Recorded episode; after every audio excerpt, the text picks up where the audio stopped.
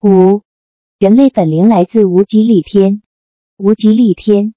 地球不是人类的故乡，此亦由地、水、火、风四种元素所组成的太阳系行星，只是一个勉强可以忍受的生存环境，并不适合人类长居久留。人类本灵来自无极里天灵山圣地，因为在天界逍遥自在的漫长过程中，人类本灵的心念意识中所出现的细微垢染。于不知不觉中累积，导致灵体过于沉重而坠落至人世间。无极里天位于欲界、色界、无色界之上，是所有元灵的原始降生处，也是成就之后的归返处。所谓元灵，是指所有生存在地球上的芸芸苍生。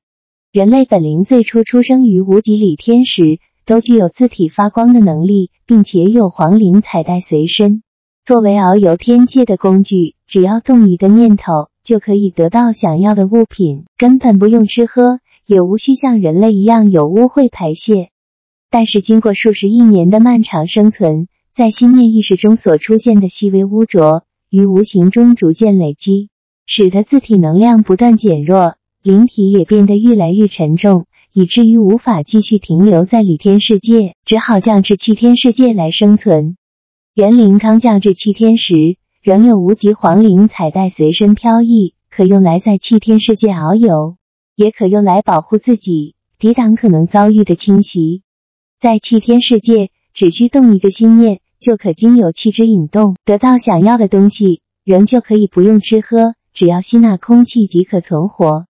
许多元灵在气天又历经了数十亿年的时光，然而并没有净化自己的灵性，或提升自体发光的能量。反而让心念意识中的垢秽继续累积，灵体污浊不断增加，同时黄灵彩带也渐渐消失，其五衰色相和男女本质逐渐显露出来，结果使得自己也无法融于气天世界，只好再次下坠至向天地球的实相世界，成为人类。灵体变得沉重的主因，就是心念中的垢秽意识，包括各种妄念以及所有足以牵动负面情绪的思想。当一位天界元灵的心念开始变得不够清净净时，下坠的种子因就已经悄悄的生根发芽了。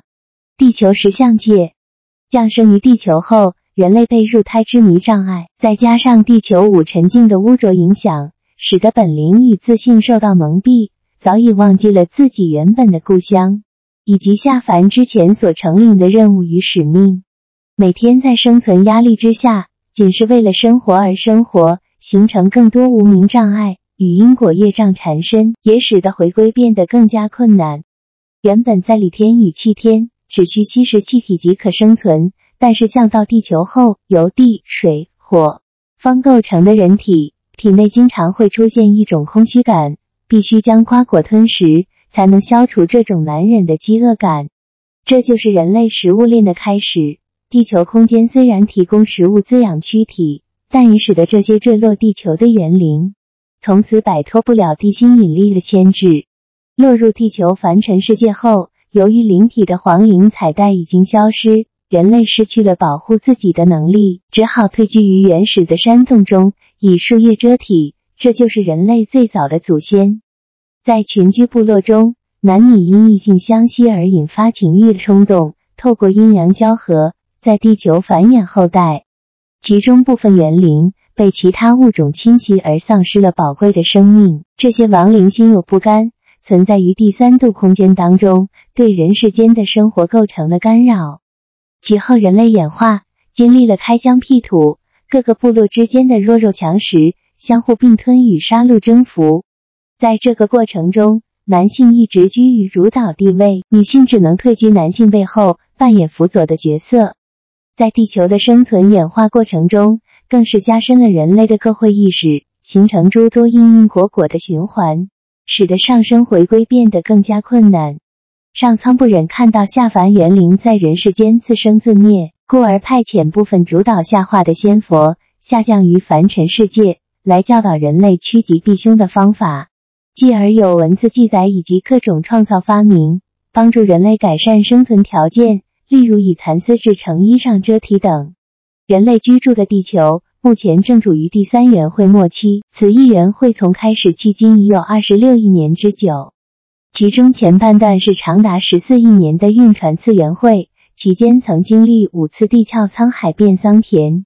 这后半段的德宏次元会长度为十二亿年，曾出现三次沧海变桑田式的地壳大翻转。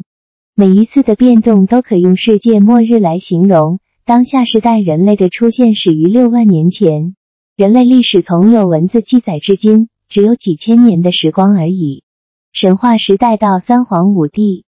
地球有十维空间，人生生存于四维空间。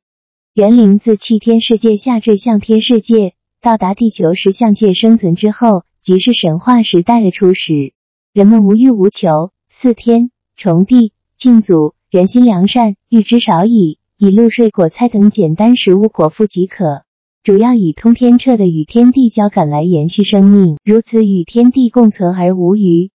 进入三皇时代之初，人们皆能无欲无求的生存，但生存日久，环境中外欲渐多，人受外境影响熏染，心中欲念也慢慢增多了。不再是仅仅靠露水、果菜这些简单食物来维生，而是以千变万化的食之材来入肚。